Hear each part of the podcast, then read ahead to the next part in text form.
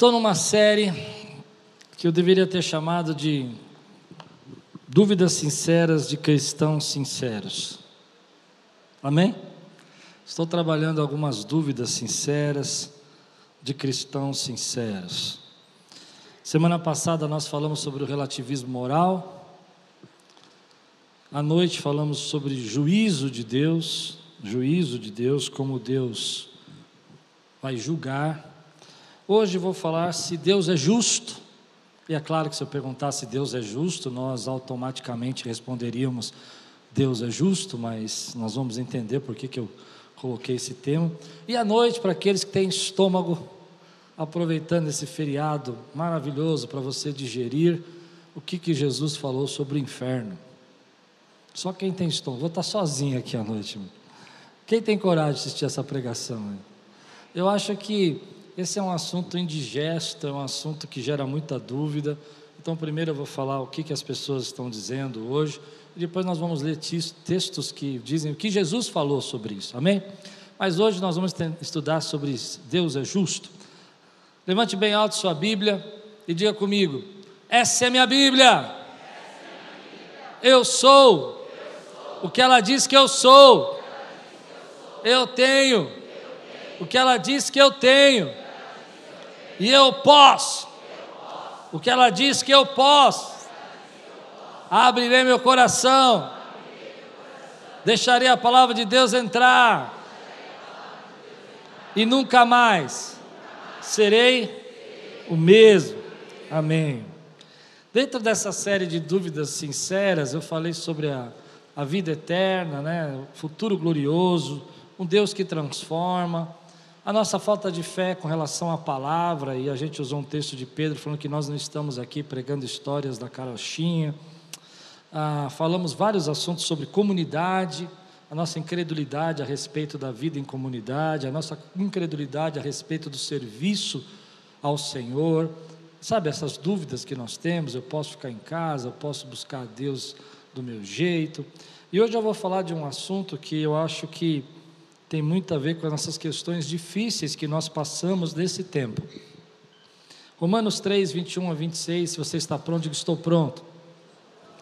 Mas agora se manifestou uma justiça que provém de Deus, independente da lei da qual testemunham a lei e os profetas.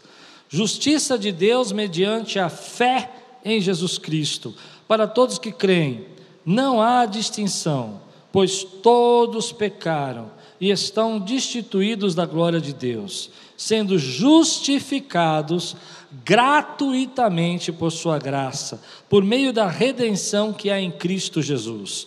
Deus o ofereceu como sacrifício para propiciação mediante a fé, pelo seu sangue, demonstrando a sua justiça e, em sua tolerância, havia deixado impune os pecados anteriormente cometidos, mas, a, mas no presente demonstrou a sua justiça, a fim de ser justo e justificador daquele que tem fé em Jesus.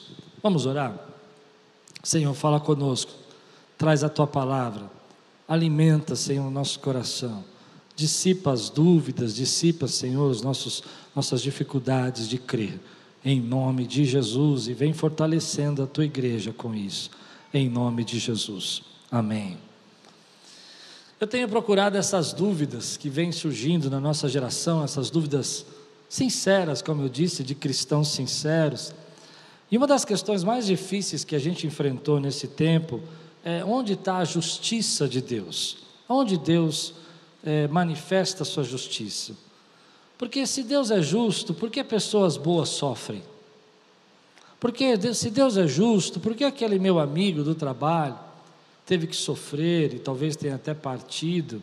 E há pessoas tão más nesse mundo que vivem longamente e com saúde. Se Deus é justo, por que há pessoas sofrendo na África, há pessoas sofrendo no Brasil, Há pessoas sofrendo no mundo inteiro através de fome, peste, doenças.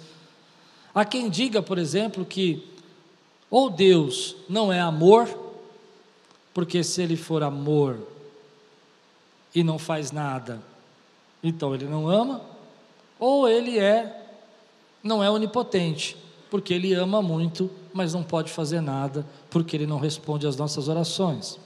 Talvez você nunca tenha coragem de falar essas dúvidas para alguém, talvez você nunca tenha é, tido momentos para conversar sobre elas, mas hoje eu vejo muitas pessoas pregando sobre isso. Deus não existe, porque se Deus existisse, ele responderia a oração. A minha tia morreu e a igreja orou muito por ela, e se ele existisse, ele tinha respondido. Está aí a prova que ele não existe. Outras pessoas vão dizer: Deus não existe, porque se ele existisse, ele estaria é, cuidando das crianças que passam fome na África, mas ele não está cuidando, então ele não existe. Se ele existe, ele não é justo. Se ele é, se ele é justo, ele não ama. Se ele ama, ele não é onipotente, porque se fosse onipotente, ele resolvia as mazelas do mundo. Já pensaram nisso alguma vez? Já foram? Hoje é quando você abre a internet, quando você ouve filósofos falarem, ah, você vai ouvir pessoas é, declarando, até pastores, né, conhecemos pregadores atuais que defendem essa ideia de que Deus não pode ser totalmente bom, porque se ele for totalmente bom, ele tem que operar, ele não pode ser totalmente justo, se for totalmente justo, ele resolveria os nossos problemas.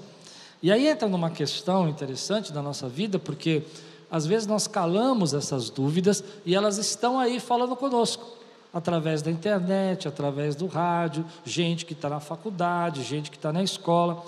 Eu comecei a acreditar que eu tenho uma veia para isso, de tanto debate de rádio e televisão que eu fui convidado. Porque eu sinceramente achava que eu era uma negação para falar de assuntos filosóficos. Eu sou um teólogo prático, minha formação na faculdade foi teologia prática. Então você vai ver que no final eu vou levar para a prática, porque essa é a minha veia, foi isso que eu aprendi na faculdade, né? foi isso que eu estudei.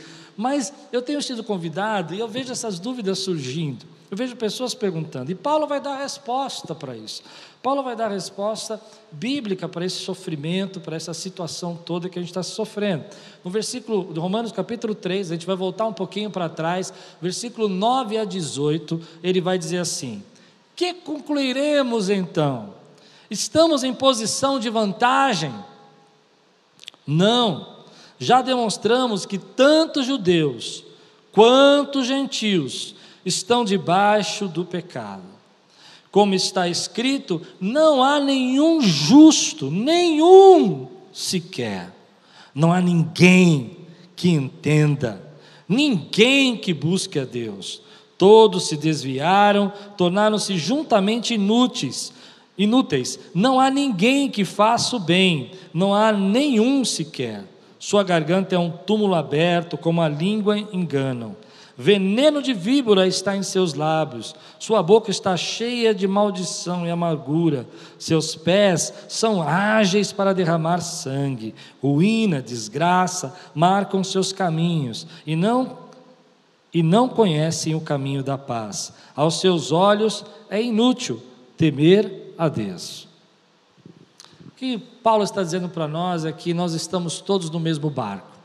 Paulo vai dizer que nem o judeu que guardou a lei, que tentou servir a Deus com a lei, nem qualquer gentio que possa ver antes ou depois, poderia ser salvo, porque todos estamos em pecado. É como se o mundo fosse uma canoa furada. E a água está entrando dentro dessa, dessa canoa. E nós estamos todos dentro dessa canoa, tentando tirar a água para fora, tentando falar da nossa generosidade, tentando falar como a gente consegue ser bom.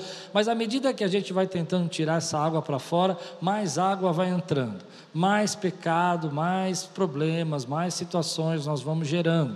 E há quem também fique na ponta dessa canoa, olhando para nós que estamos tentando tirar a água do, do barco e dizendo: olha, seja bondoso, seja generoso generoso, viva uma vida melhor. Há quem fique na ponta do barco dizendo assim: Eu não fiz o furo, o problema é seu, eu não tenho nada a ver com isso. Tentando viver a vida assim, tentando viver a vida como se nada tivesse acontecendo nessa canoa furada chamada mundo que está envolvido no pecado do homem. Então Paulo vai ser categórico, ele vai dizer assim: olha, nós trazemos o peso do pecado, nós trazemos as dificuldades, não há atos de justiça, não há atos de, de de entendimento. Recentemente tinha um, um filme que vocês devem ter assistido, que é alguma coisa do Pi, eu não lembro mais o começo do nome, quem lembra aí? As Aventuras de Pi, que é aquilo não é uma aventura, é uma desgraça, né? Não tem nada de aventura aquilo, é uma desgraça. E na aventura de Pi, você ele vai fazendo uma analogia, como cada ser humano ali, pelo menos foi assim que eu entendi, né? É um animal. É um animal que estava no zoológico do pai dele. Mas na verdade a gente no final vai entender, não vou falar, spoiler, né? Você vai assistir o filme, que todo mundo assistiu, também é muito antigo esse filme, né? Vai mostrar que aqueles animais são, na verdade, as personalidades das pessoas. E no final da conta, quem vence é o tigre. E o tigre vence porque devora todos os outros. Em outras palavras, ele vai dizer para nós que todos nós em situação de risco, todos nós em situação de problemas, todos nós em situações de dificuldades, vamos expressar essa natureza egoísta, contaminada do pecado.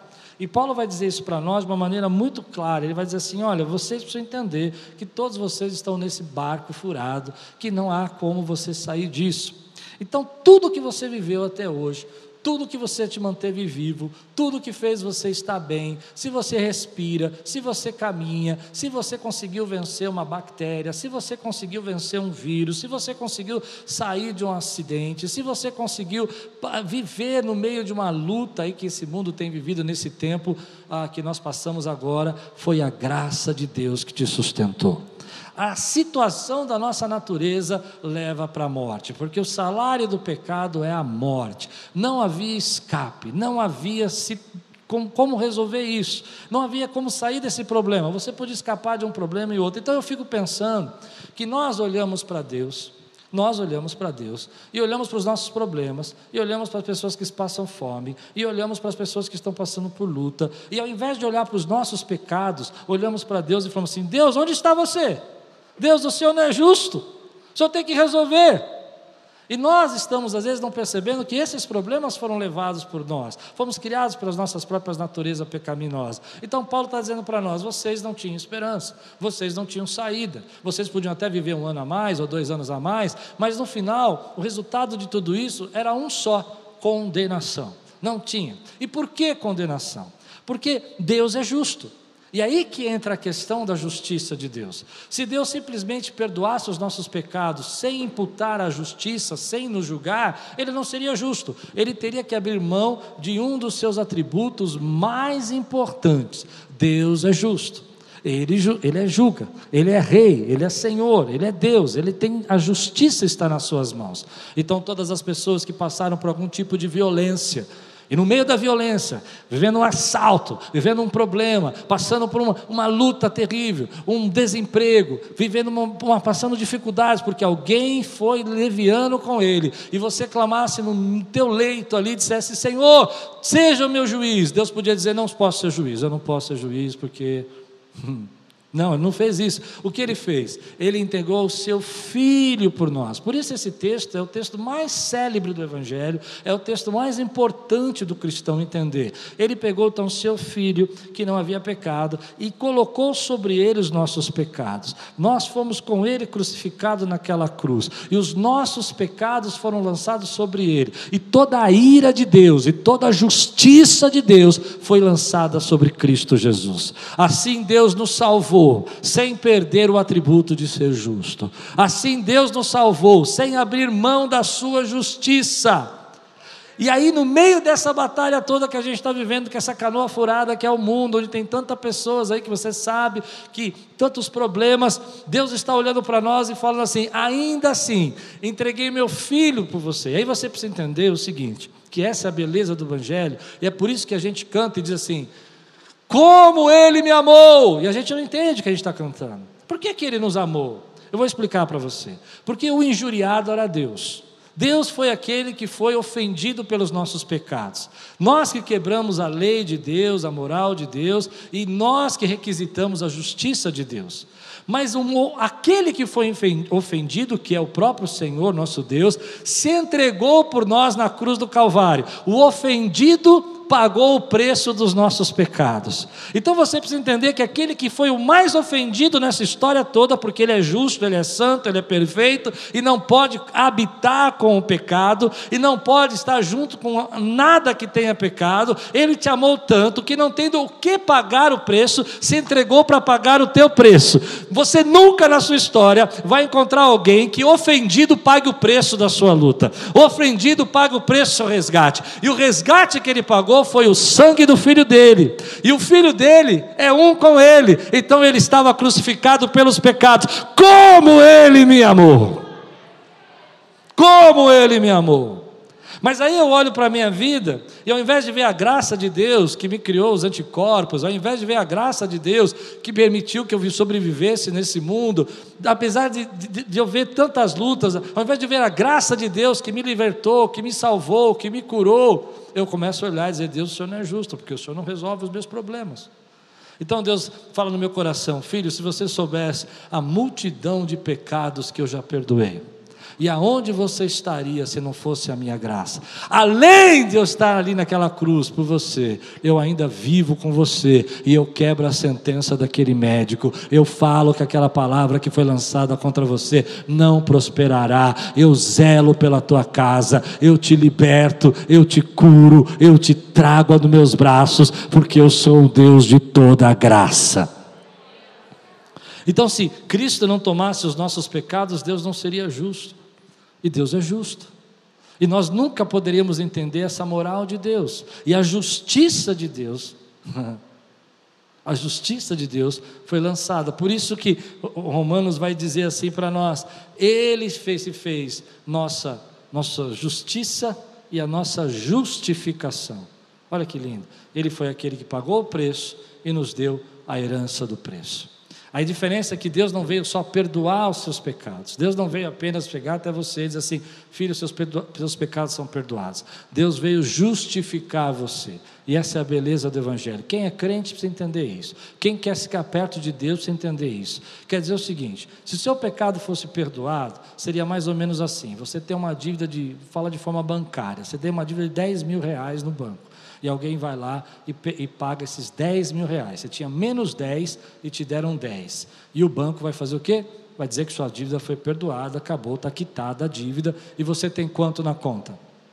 Zero. Você está falido do mesmo jeito.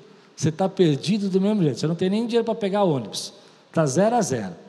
Mas Cristo não fez isso por nós, Ele nos justificou. E justificar é diferente de perdoar, porque além de Ele zerar a nossa dívida, Ele nos tornou co-herdeiros com Ele.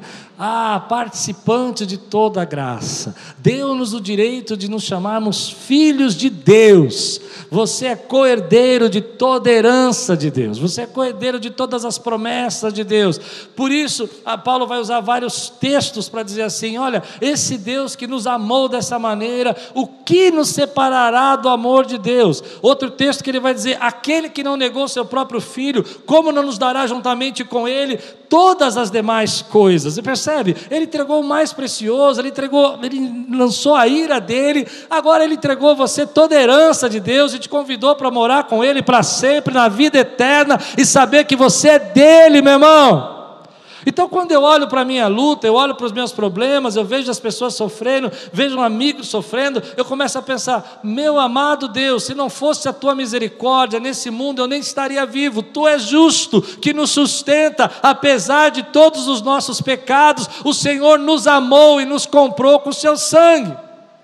Você pode dizer amém por isso, querido? Então, quando eu olho para isso, eu sei que ninguém quer sofrer, ninguém quer passar por dificuldade. Por isso, Jesus disse: No mundo tereis tribulações, mas tem de bom ânimo, eu venci o mundo. Ou ele está dizendo: seus problemas não teriam soluções se eu não tivesse vencido o mundo. Você ia viver nessa canoa furada para sempre na sua vida se eu não tivesse vencido naquela cruz. A cruz foi a resposta de Deus para esses problemas. Então, quando você pergunta para Deus aonde você está, onde está Deus, Deus responde: Eu estou naquela cruz morrendo por você. Eu podia te dar mais 10 anos de vida, mas você ia ser condenado no final. Eu podia te dar o seu carro, eu podia te dar os seus bens, mas no final você ainda ia ser condenado. Mas eu te justifiquei para a vida eterna. É isso que Paulo vai dizer no versículo 21 a 26. Vamos ler de novo.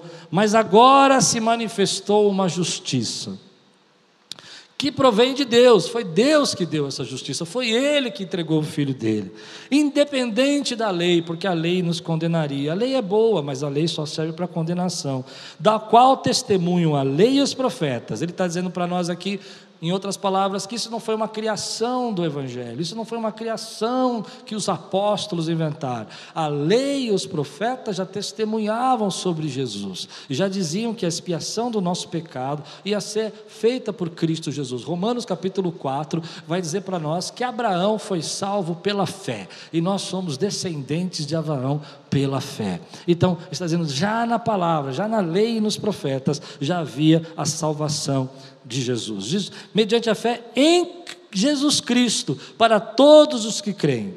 Não há distinção. Essa canoa furada é para todo mundo, mas não há distinção. Não há ninguém que vai ser esquecido nessa canoa furada. Vai dizer assim: não há, pois todos pecaram e estão destituídos da glória de Deus. Não há jovem, não há é, é, idoso bonzinho, não há titia legal, todos pecaram e estão destituídos da glória de Deus, sendo justificados gratuitamente por Sua graça, por meio da redenção que há em Cristo Jesus. Deus o ofereceu como sacrifício para propiciação mediante a fé. Você sabe o que é propiciação? Sabe? Propiciação era assim: quando a arca da aliança, lembra da arca da aliança? Assistiram Indiana Jones, Amém. Tudo bem. Quando a arca da aliança, né, ficava lá no sumo, no Santo dos Santos, quando o sumo sacerdote fazia a oferta da, da propiciação dos pecados, ele pegava o sangue e trazia até a tampa da arca da aliança. A tampa da arca da aliança, ela, ela preparada como uma bandeja, bandeja da propiciação. E o, o sangue era derramado. Dentro da arca estava a lei de Moisés, que representava a lei Amém? E o sangue era derramado sobre a tampa da arca, a arca representava o concerto de Deus. Dentro da arca tinha a vara de Arão que floresceu e o maná. E quando se derramava aquela aquela tampa, aquela sangue sobre a tampa, se dizia então que o sangue estava cobrindo a lei, ou seja, estava cobrindo os nossos pecados que haviam sido cometidos e que haviam quebrado a lei. O sangue de Jesus naquela cruz cobriu os seus pecados de toda condenação. Por isso Paulo vai dizer: nenhuma condenação há mais para aqueles que estão em Cristo Jesus. Ele é a nossa propiciação. Você pode dizer amém por isso, querido?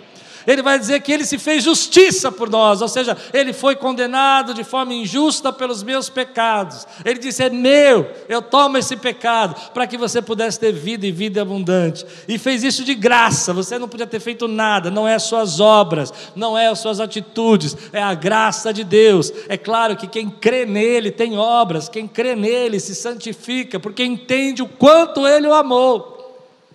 Você pode dizer amém por isso, querido? Então, ele vai dizer assim: a, oferecendo para a ofereção mediante a fé, pelo seu sangue demonstrando a sua justiça. A justiça estava lá. Ele não deixou de ser justo para nos salvar. Então, algumas pessoas vão dizer assim, mas. Ah, embora fosse essa a minha condição, e eu não tinha saída, ele promoveu a saída, ele promoveu a graça, ele me deu esperança. Se não fosse assim, a minha vida seria assim, mais ou menos. Daqui 20, 30, 40 anos, 50 anos, talvez os mais saudáveis, 100, sei lá, 80 anos, mas uma hora você vai embora. Não é verdade? Estou dizendo? E você não teria saída. Mas Ele preparou lugar para você e pôs você para sentar na mesa por Ele. Porque os teus pecados foram pagos por meio de Cristo Jesus. Mas Ele não para aí. Esse Deus é, é amoroso. Esse Deus é maravilhoso. Ele ainda vem e intervém nos nossos problemas, Ele ainda quebra as palavras que são lançadas, Ele cura, Ele restaura, Ele ainda nos protege. Ele ainda nos dá graça, Ele ainda nos responde a oração daquelas mais simples que nós fazemos: Senhor, me dá uma geladeira nova, e Ele responde a nossa oração. Ele podia dizer: Já fiz por vocês o que vocês precisavam, vivam aí, corram a sua vida, mas já estão salvos, prontos, vão ter mais condenação, porque nós não entendemos que é isso. A moral de Deus, a justiça de Deus é muito superior a nós, mesmo assim, Ele continua respondendo a tua oração, continua te dando graça hoje, meu irmão. Que maravilhoso é esse Deus! Aleluia. Mas aí você vai fazer uma pergunta para mim. Escute agora. Você vai fazer uma pergunta para mim que é assim: Tá bom, se Deus é bom, se Deus é justo, se Ele morreu ali naquela cruz, por que quando ah, as pessoas apontam uma arma para outra, Ele não para de aquela arma? Por que quando a pessoa se levanta como aconteceu? Essa pergunta foi feita a um, a um grande professor chamado Ravi Zacarias por um ateu. E eles disseram o seguinte: ah, como que, que Deus está presente e aonde Deus estava quando aquele pelotão alemão enfileirou alguns judeus e apontou uma metralhadora para eles e apertou o botão, apertou o gatilho? Onde Deus estava? Essa foi a pergunta. E é interessante a pergunta, né? Por que, que Deus não para o gatilho? Por que, que Deus não acaba com a maldade? Por que, que Deus não termina? Por que, que Deus não faz a distribuição da renda no mundo? Por que, que Deus não intervém nos governos e acaba com os tiranos, os déspotas, os, os ditadores, genocidas que nós vemos na história da humanidade, desde Hitler e tantos outros? Essa pergunta sempre me intrigou. Por que, que Deus não deu um infarto logo naquele criminoso? Não é? Por que, que ele não intervém? Um dos atributos de Deus, além da justiça, é o amor. Quando Deus foi escolher um nome para dar a ele, o nome que Deus escolheu é Deus é amor. Essa foi a ideia de Deus. Ele é o Jeová Jireh, o Deus da provisão, ele é o amor. Ele é o Jeová Rafa, o Deus da cura, ele é o amor. Deus é amor. Essa é a essência principal de Deus. Aí você pergunta: aonde está o amor de Deus que não parou aquele gatilho daquele soldado que deu um tiro e matou aquela criança? Uma das coisas que nós precisamos entender é que não existe amor sem livre-arbítrio. Se Deus tirasse todos os nossos direitos de escolha, e tirasse todas as nossas intenções, e tirasse a nossa vontade, nosso desejo, ou impedisse a gente de todo momento de fazer as coisas que nós queremos, Ele teria que tirar o livre-arbítrio. E se Deus tirasse o livre-arbítrio, se Ele tirasse o livre-arbítrio, você seria incapaz de amá-lo. Porque não existe amor sem o direito de escolha. Você precisa escolher amar Deus. Qualquer outra coisa que você não possa escolher, que você seja obrigado a fazer, vai te tornar um robô, vai te tornar um escravo. Então, por um lado, o livre-arbítrio é uma bênção, porque eu posso escolher e tomar as decisões que eu quero tomar. Você tomou uma decisão de vir adorar a Deus hoje. Você levantou e glorificou o Senhor. Essa foi uma escolha sua, não foi um robô, não foi alguém que te impulsionou. Você não foi obrigado. Você veio porque você nasceu de novo e o Espírito Santo habita dentro de você. Quem pode dizer amém? Agora, se eu tirasse esse direito de escolha, seria bom por um lado, porque as pessoas não iam poder fazer mais as maldades que elas intentam, nem aquela colega sua ia poder trair na faculdade, nem aquela outra pessoa ia poder falar mal de você, porque o arbítrio dela estaria, a, a liberdade dela fazer escolhas teria sido tolhida. Por outro lado, você seria impossibilitado de amar ao Senhor. E o atributo principal de Deus é o amor. Ele nos amou e ele nos escolheu, e o amor dele nos constrói constrange. Amém, querido? Ele nos amou primeiro. Então, querido, muitas vezes nós queremos que Deus intervenha nas nossas escolhas desse mundo caótico que nós estamos criando para nós, cheio de ganância, e nós não entendemos, querido, que Ele nos deu o livre-arbítrio. E para nos dar o livre-arbítrio, Ele teve que fazer uma escolha também. Ele disse: Eu vou deixar vocês escolherem, se vocês me querem ou vocês não querem, se vocês me amam ou não amam, porque eu quero que vocês não sejam robôs obrigados a me servir, eu quero que vocês seja um povo apaixonado,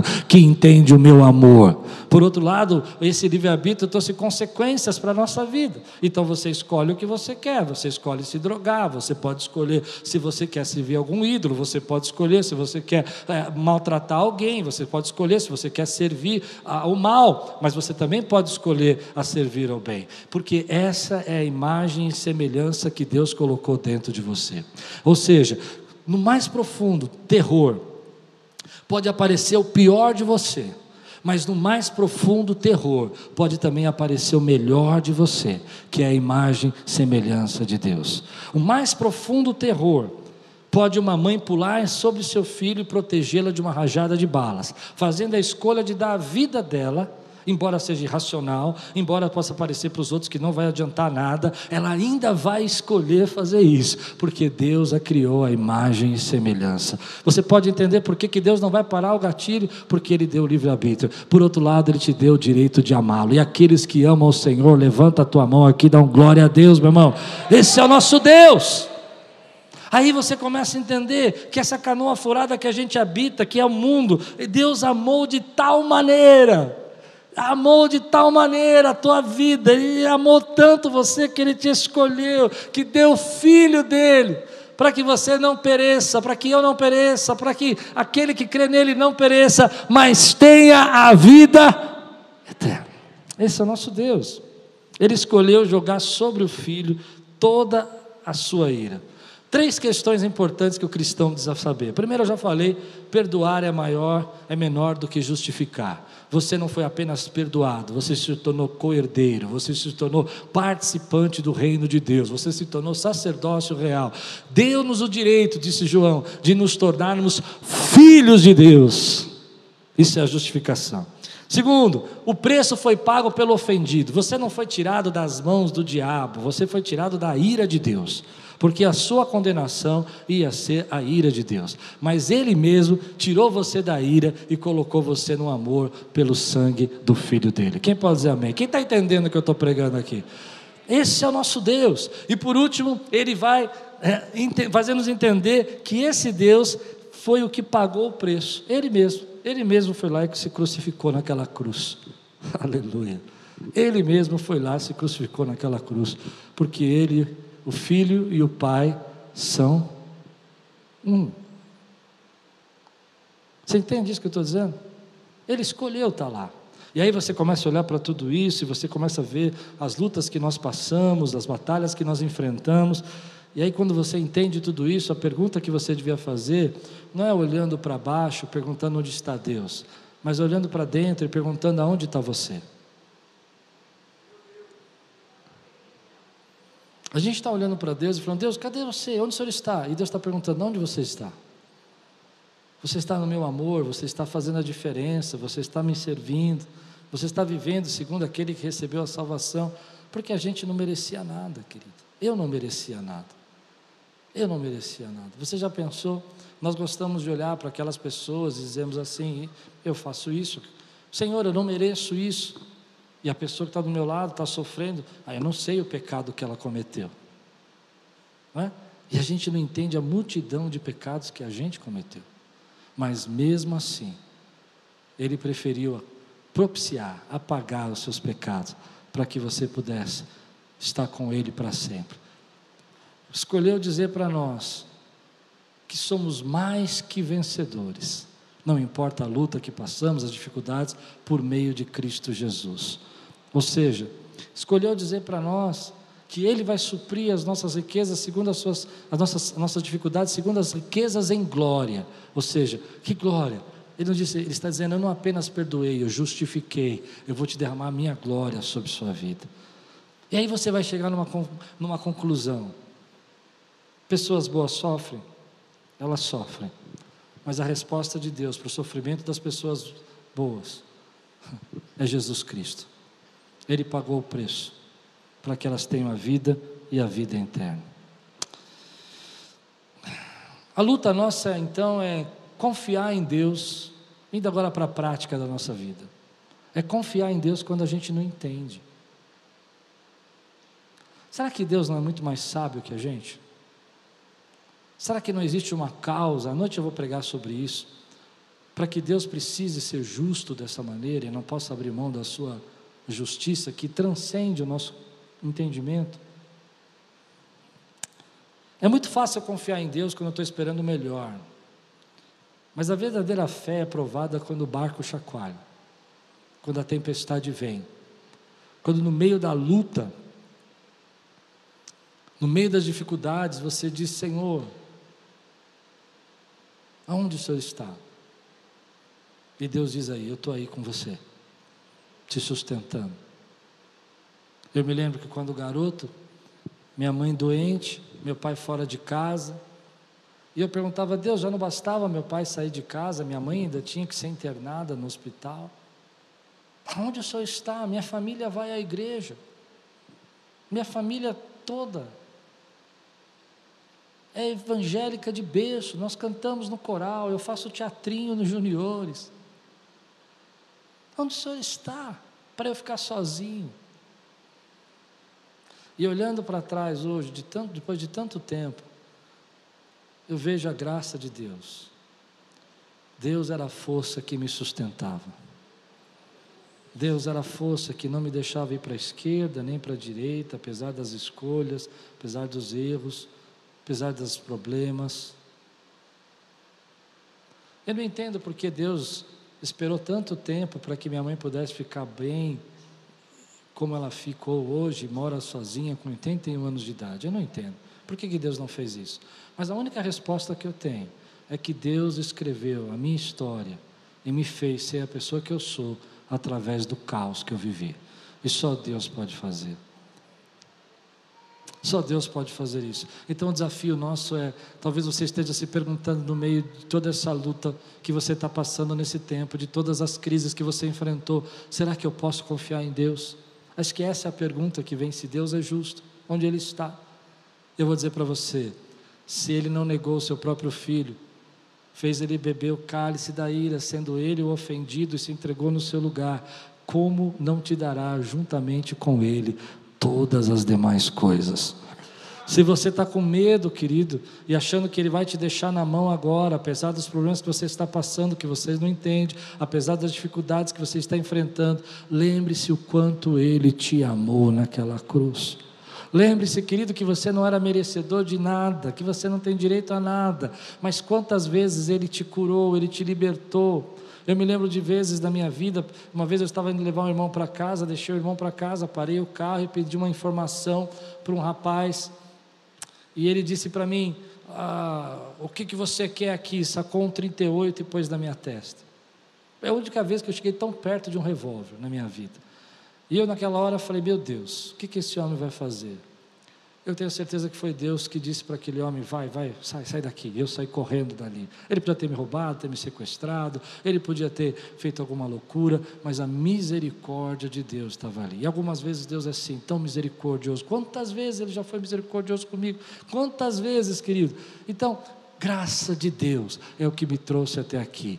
Por isso eu posso confiar nele. Aquele que foi fiel com você naquela cruz não vai te deixar hoje. Você pode se entregar totalmente a ele e confiar na bondade dele. Ele vai sustentar você. Nós temos medo.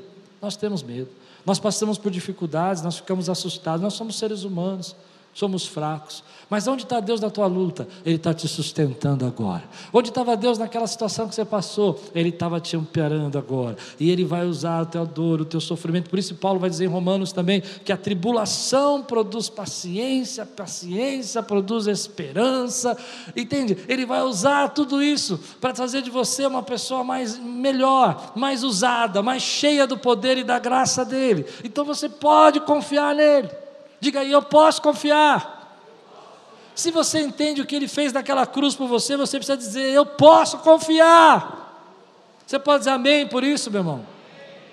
Mas a grande dificuldade é confiar em Deus quando a gente não entende. Eu me lembro uma vez, quando novo pastorado, no ministério pastoral, uma mãe de uma irmã nossa aqui, ela teve um problema muito grave no, nos rins e ela, ela estava com uma estava para partir, aquele era o tempo dela. E, e, eu era pastor novo, então eu fui preparado. Eu falei que eu estava com medo, eu não sabia o que falar para aquela mulher, eu não sabia o que dizer para ela.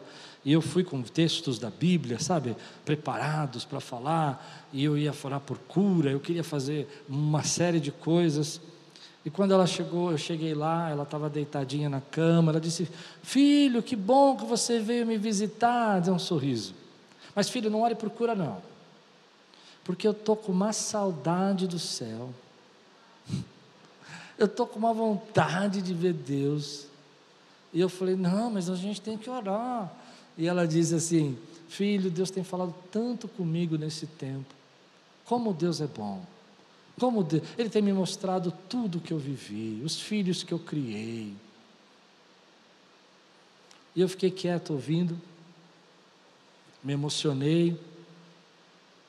E quando eu abri a porta, Deus falou no meu coração assim: Eu sei, você estava preocupado em trazer um consolo, mas você esqueceu que eu sou consolador. Você estava preocupado em trazer uma palavra de esperança, mas você esqueceu que eu falo com ela, e eu sou a esperança. Eu sou a esperança. Essa foi a maior lição que eu já tive da minha vida em fazer uma visita. De lá para cá aprendi a fazer visitas calado, porque o Consolador já está lá, a esperança já está plantada, e Deus não parou de falar, Ele continua falando conosco, Ele é a nossa esperança, Ele é o nosso consolo. Onde está Deus? Ele é a força que te trouxe até aqui. Onde está Deus? Ele que te livrou daquela peste perniciosa. Ele que te livrou daquele homem mau. Onde está Deus? Ele que pegou esse barco furado que estava afundando e fez você construir e viver para a glória dele, porque Ele é fiel. Ele é fiel. Ele te ama tanto, tanto, que não negou o filho dele e a sua fidelidade dura para sempre. O mesmo Deus que foi fiel ontem com você, foi fiel há dez anos atrás, Ele continua sendo fiel com você hoje, ainda que você não consiga entender nada. Diga comigo, Ele é fiel. Eu quero terminar assim. Quando eu olho para isso, eu fico pensando: e agora, Pastor Klaus? Você não sabe a luta que eu estou passando. Talvez eu não tenha todas as respostas. Talvez eu não saiba por que, que eu tinha que passar por isso, por que aquele outro pregador tinha que sofrer, porque aquele pastor, meu amigo, tinha que partir enquanto tem um monte de presidiário assassino que sobreviveu. Talvez eu não sei. Mas eu quero te lembrar algumas coisas. E primeiro eu quero te lembrar o que ele já fez por você. Depois eu quero lembrar o quanto que Ele te perdoou, e quanto Ele justificou e deu a você direitos de filho. Depois eu quero te lembrar o quanto que Ele te amou. Depois eu quero lembrar você como Ele foi a qualquer distância para resgatar você. E que tudo isso na sua vida te traga esperança. Te traga esperança traga a você conforto ao seu coração. Que toda essa ansiedade. Onde está Deus? Deus está na sua mão quando você ajuda aquelas pessoas. Deus está no seu coração quando você ora por elas. Deus está nelas consolando e amparando. E preparando para nós um lugar onde toda lágrima, onde não há, como nós cantamos, não há sofrimento, não há choro ele preparou para nós esse lugar. Jesus é a resposta de Deus para toda a injustiça desse mundo. Jesus é a resposta de Deus para essa canoa furada que a gente está vivendo. Ele não deixou de ser justo para salvar você, não deixou de ser amor para permitir que você pudesse ter livre-arbítrio. E te deu o direito de escolher se você vai segui-lo ou não. Esse é o nosso Deus. Maravilhoso. Paulo entendeu isso de uma maneira tão profunda que ele usou versículos que explodem na nossa mente, explodem no meu coração, sabe, explodem na minha cabeça. Como aquele que te amou não vai te dar todas as demais coisas. Tudo eu posso naquele que me fortalece. Posso passar dificuldade, posso passar problemas, posso ser rico, posso ser pobre, posso ter falta, posso ter abastança. Tudo eu posso nesse mundo que essa canoa furada, naquele que me fortalece. Ele vai dizer para nós, querido, nenhuma condenação há. Você está livre para adorá-lo, está livre para enxergar o pecado, está livre para usar a sua vida para tirar um pouquinho de água dessa canoa. Está só ali, vive para levar um pouco de amor, de graça para a vida das pessoas. Esse é o nosso Deus. Você recebe essa palavra hoje na sua vida, querido? Então, as perguntas que ficam depois que a gente passa por dor, as perguntas que ficam depois que a gente sofre: posso confiar em Deus? Eu diria para você: completamente. Você vai entender tudo? Talvez não. Mas Ele vai continuar sendo fiel. Ele vai ser fiel. E quando tudo isso acabar, Ele vai continuar sendo fiel. Mas, pastor, eu posso ter esperança? Pode ter esperança. Porque o Evangelho é a boas novas da esperança para nós. Você recebe essa palavra na sua vida, querido? Vamos ficar de pé, vamos orar agora. Quero fazer uma oração com você. Sabe, às vezes nós temos muito medo de confessar os nossos pecados, mas faz tão bem confessar os nossos pecados. Eu não vou pedir para você acreditar em tudo que eu falei, eu vou pedir para você orar comigo e falar: Deus, me ajuda a vencer a incredulidade, porque se Deus é real, Ele vai falar com você, e Ele é real. Ele é real. Eu não vou pedir para você falar assim, pastor, tem algumas coisas que eu não consigo entender ainda tal. Também, meu irmão. Também. Mas quando Deus confirma a sua palavra de salvação, ninguém tira. Talvez você tenha passado um tempo de incredulidade, relativismo moral, perdeu o temor. Pregação do domingo passado. Começou a duvidar da da justiça, da bondade, da graça. E Deus te trouxe até aqui, Deus te colocou na internet para fortalecer a tua vida hoje. E faz um bem tremendo para nós, quando a gente confessa para o Senhor os nossos pecados. Eu quero que você saia leve daqui. Eu não quero apontar o dedo e falar você está imp... Não, não. Porque como eu disse, todos pecaram. Todos os judeus, os gentios mas eu aprendi que quando eu confesso meus pecados ao Senhor, sai um peso. Davi entendeu isso. Davi falou: enquanto eu calei os meus pecados, meus ossos envelheciam. Envelheciam, quer dizer, ele está dizendo há um peso, há uma dor. Então, se porventura você entrou nesse momento aqui com tantas dúvidas e tanta incredulidade que nós temos vivido nesse tempo, mas Deus está falando com você e você precisa pedir ajuda para Ele. Eu quero te desafiar agora. Quero desafiar você agora, em nome de Jesus, em nome de Jesus, a orar comigo agora. Feche os seus olhos. E aqueles que querem nessa manhã sair leve, vai fazer um bem enorme, confessar o seu pecado ao Senhor. Dizer, Pai, eu tenho vivido tempos de incredulidade nessa geração que eu tenho vivido mas eu quero viver. Quero que o teu espírito me convença de toda a verdade, me converta. Se você quer orar comigo agora, confessando esse pecado, levanta a tua mão, quero orar com você. Só os que querem orar comigo agora. Ponha bem alta a sua mão. Como eu disse, você não precisa acreditar em mim. Eu só estou pedindo para você perguntar para o Senhor. Diga assim: Senhor Jesus, nessa manhã, eu peço perdão pelos meus pecados, pelo pecado da incredulidade. Me ajuda a crer, me ajuda a crer.